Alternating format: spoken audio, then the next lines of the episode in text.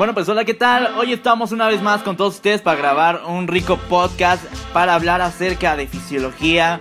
Mil gracias, agradecemos bastante a Lupita y a Víctor por estar una vez más con, todos nosotros. Vamos a platicar lo que estuvimos eh, aprendiendo esta semana en fisiología. Hablamos sobre temas muy interesantes de fisiología renal, así que cuéntanos Lupita, ¿cómo te sientes el día de hoy para este podcast? Hola a todos, me siento bien como cada semana. Vamos a realizar un nuevo podcast. Bueno, pues eh, inicialmente estuvimos eh, con una introducción acerca de qué es la fisiología renal.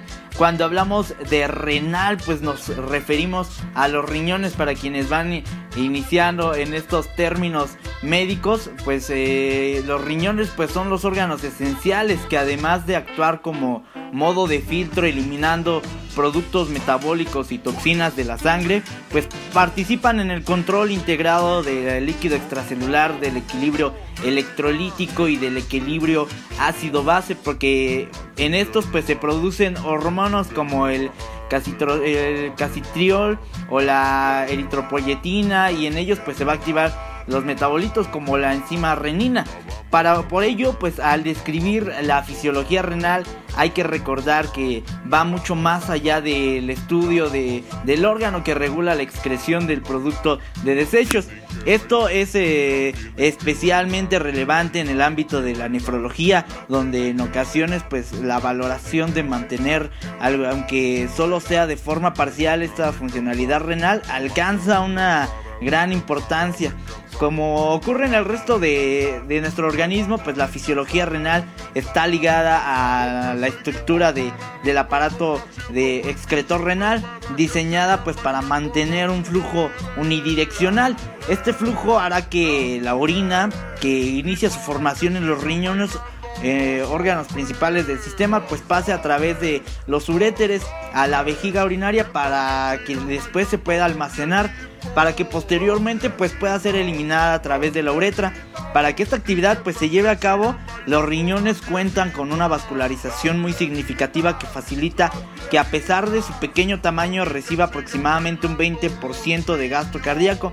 Además una desencadenada inervación por fibras nerviosas simpáticas que regulan, entre otras actividades, la liberación de la renina, el flujo sanguíneo renal o la reabsorción del sodio en las, en las células tubulares. Lupita, cuéntanos más acerca de, de estos temas. Claro que sí. Yo les voy a hablar más de sus características morfofuncionales de cada uno de los riñones. Estas las vamos a ver de dos tipos, una de forma macroscópica y otra de forma microscópica. Empezamos con la macroscópica. Aquí los riñones van a ser dos órganos ovalados con una indentación medial, es decir, como en su forma de, ahora sí, riñoncitos. Estos van a medir aproximadamente de 11 por 7 y 3 centímetros y van a pesar 150 gramos siendo más pequeño el riñón izquierdo que el derecho. Los riñones se van a localizar en la zona retroperitoneal, en la pared posterior del abdomen, ambos lados de la columna vertebral, desde la última vértebra dorsal hasta por encima de la tercera vértebra lumbar. Este riñón, el riñón derecho va a estar más abajo que el izquierdo, debido a la ocupación del espacio derecho por otros órganos abdominales, como son el hígado. La cara medial de cada riñón va a contener una región como muesca llamada ilio, por la que van a pasar la arteria y venas renales, vasos linfáticos de inervación y el propio uréter.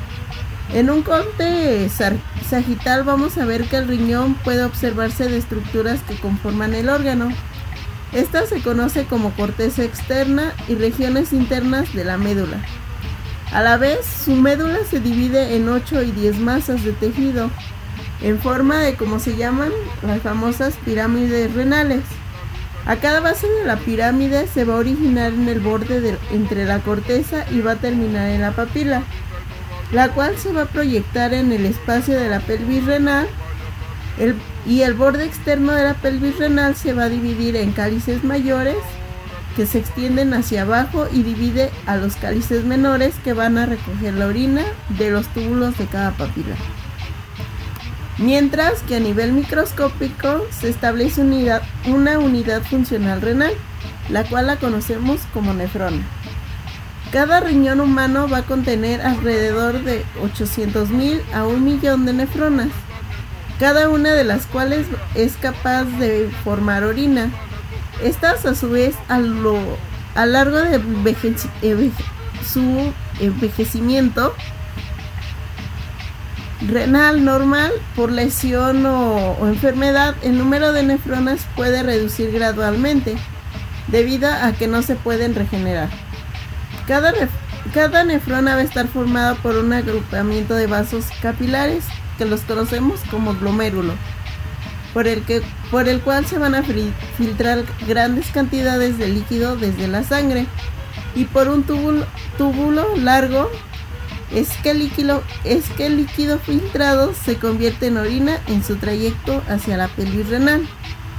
Los capilares glomerulares se van a ramificar y hasta anastomosar comparados con otros capilares de otros sistemas y van a tener una presión hidrostática elevada alrededor de 60 milímetros de mercurio. Todo el glomérulo va a estar cubierto por una cápsula. Esta la conocemos como cápsula de, de Bowman. Mientras que el líquido filtrado desde los capilares glomerulares circula hacia la cápsula de Bowman y después al tubo proximal. Estas estructuras de la nefrona se encuentran en la corteza del riñón. Van desde el túbulo proximal, el líquido filtrado va a discurrir hacia el asa de Henle que esta desciende hacia la médula renal. La asa de Henle está constituida por una rama descendente y otra ascendente. Las paredes de la rama descendente y el segmento inferior de la rama ascendente del asa de Henle van a ser muy finas y se les conoce como segmento fino del asa de Henle. Una rama ascendente vuelve a la corteza renal la pared es gruesa y se le domina asa de Henle gruesa o segmento grueso del asa ascendente. En la zona final del segmento grueso del asa de Henle se va a localizar una placa de células epiteliales especializadas, que es la mácula densa, cuya función fundamental va a ser, bueno, la veremos más adelante, al túbulo distal le siguen el túbulo colector cortical. Hay de 8 a 10 conductos colectores corticales que se van a unir para formar un solo conducto colector mayor. Este va a discurrir al interior de la médula y se convierte en el conducto colector medular. Los, estos conductos se van uniendo y forman progresivamente conductos cada vez mayores que, van a vaciar su contenido hacia la pelvis renal.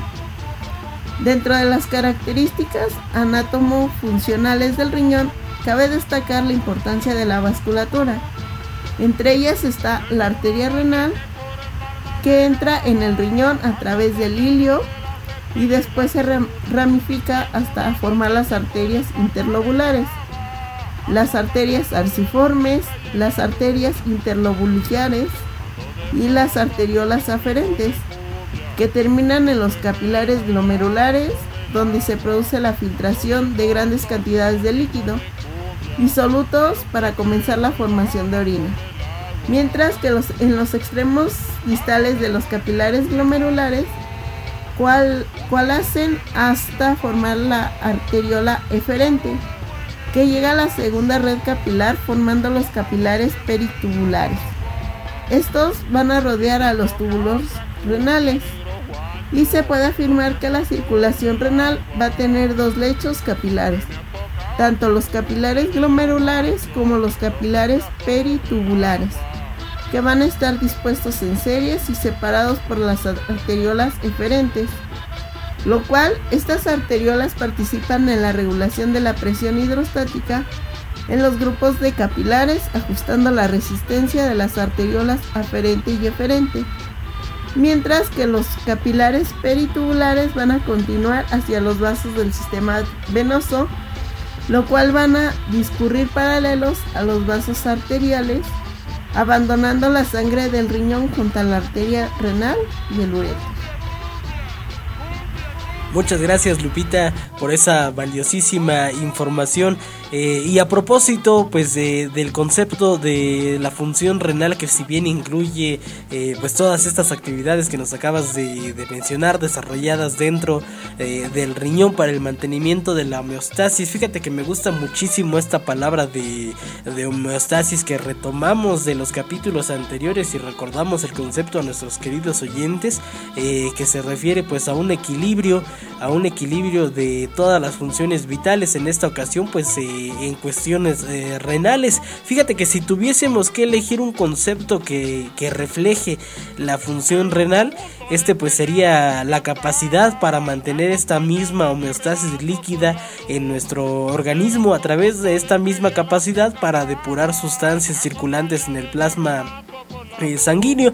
Esta es una actividad estrechamente relacionada eh, pues con esta capacidad de los riñones para regular la concentración del agua y la composición de iones orgánicos y asimismo mantener el equilibrio ácido base dentro pues de estos mismos riñones como una consecuencia también de esta actividad reguladora del medio líquido los riñones excretan productos como la urea eh, generada del catabolismo de proteínas asimismo también el ácido úrico producido a partir de ácidos nucleicos, la creatinina, eh, liberada en gran medida de la actividad muscular o productos finales de la degradación de, pues, de la hemoglobina.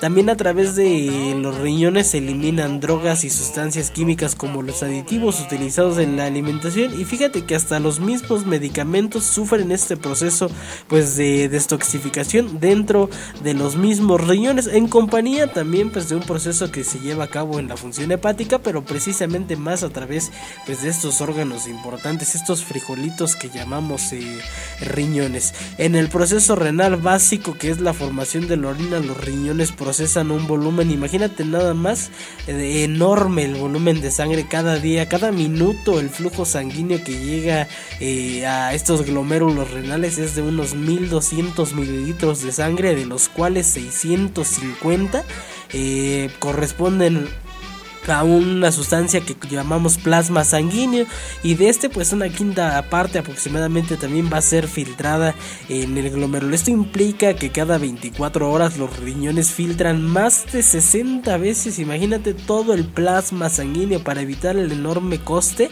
que la pérdida de líquidos y otros elementos esenciales puedan derivarse del proceso pues de la depuración renal. Eh, precisamente tras el filtrado de este, tras este proceso llamado filtrado glomerular, la formación de orina se completa con la reabsorción y la filtración tubular de forma que la orina contenga finalmente menos del 1% de la parte líquida filtrada y no se eliminen sales, no se eliminen iones ni otros metabolitos que puedan eh, pues ser de utilidad para este organismo, o sea, desecha únicamente lo que no sirve y lo que puede, reciclar, eh, pues lo lo, reabsorbe. Fíjate qué, qué, ecológico, qué, este, qué eco-friendly eh, el cuerpo humano, ¿verdad? Eh, a propósito también de este tipo de filtrados que el riñón y que los uréteres pues se recogen día con día, fíjate que visitaba hace no muy pues hace no mucho tiempo visitaba las famosas grutas de la estrella que es precisamente una pues una construcción hecha a base de los minerales que la tierra produce cuando los minerales están constantemente goteando y eh, cayendo sobre una misma parte del suelo, pues estos forman las famosas estalactitas. En el riñón y en los uréteres sucede algo meramente similar.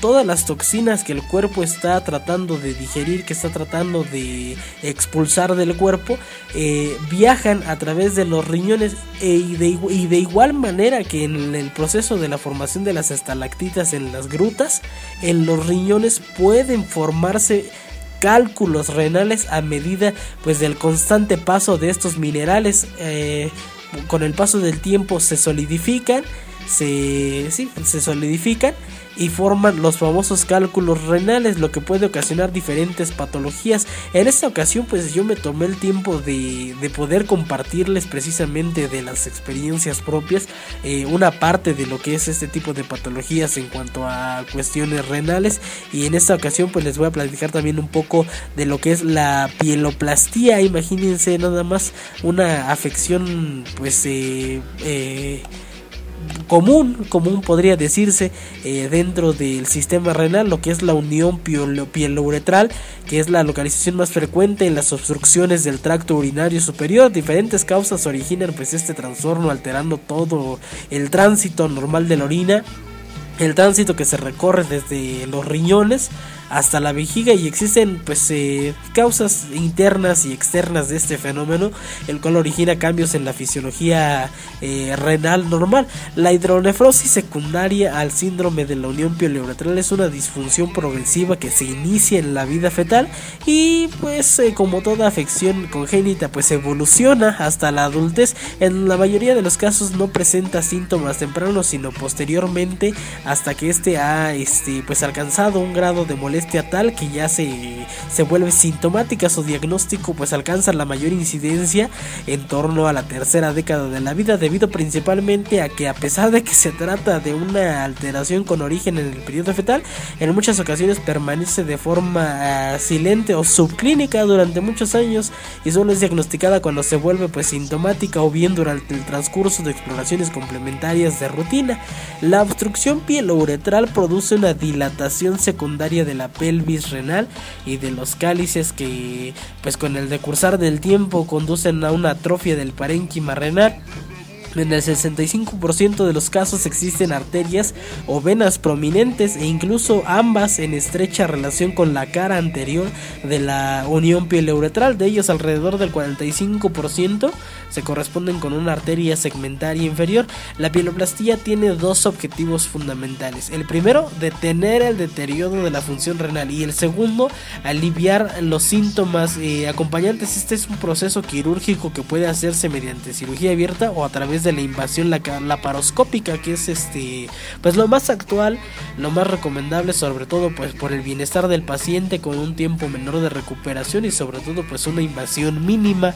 Eh, fue en el año de 1949 cuando Anderson y Haynes descubrieron la pieloplastía desmembrada. Básicamente esta técnica se realiza, eh, lo que se realiza en esta técnica es la recesión del sitio estenosado, la excisión del tejido piélico redundante y unión también del uréter incidido, lateralmente hasta 2 centímetros con la porción más pendiente de la pelvis renal para evitar pues que de esta manera eh, la, sutura pues pueda causar alguna afección. Con este procedimiento se reportaron tasas de éxito hasta del 90% cuando anteriormente pues se contaban con procedimientos más invasivos y la recuperación y sobre todo la efectividad pues eran eh, pues deplorables, sí daban muchísimo que desear la verdad. Con la intención de disminuir la morbilidad de la cirugía abierta se ha desarrollado también técnicas mínimamente invasivas como la endoplotometría endoscópica, sin embargo las tasas de éxito pues no, no, no han visto muy eh, favorecido a este sector de la salud. Eh, pero pues continuamos, caramba, nos estamos extendiendo un poquito con la afección y es lo que les puedo yo comentar eh, precisamente sobre fisiología y sobre las ah, posibles alteraciones que pueden existir en cuanto a pues el, el correcto y, el, y la homeostasis funcional del tránsito de la orina desde pues los riñones hasta hasta la vejiga. Pues nuevamente un gustazo haber podido compartir el día de hoy pues más información referente a lo que vimos esta semana en el podcast de fisiología. Los invitamos a que nos escuchen en la siguiente sesión que tendremos contenido también muy muy importante. Recuerden darle like, compartirlo eh, con sus amigos y sobre todo estar pendientes de toda la información que se viene para el siguiente episodio. Un gustazo Lupita, un gustazo Sergio nuevamente estar este, haber estado nuevamente con ustedes. Cuídense muchísimo, excelente tarde, excelente día o excelente noche cuando quiera que nos esté escuchando y aquí lo esperamos en la siguiente semana. Bye bye.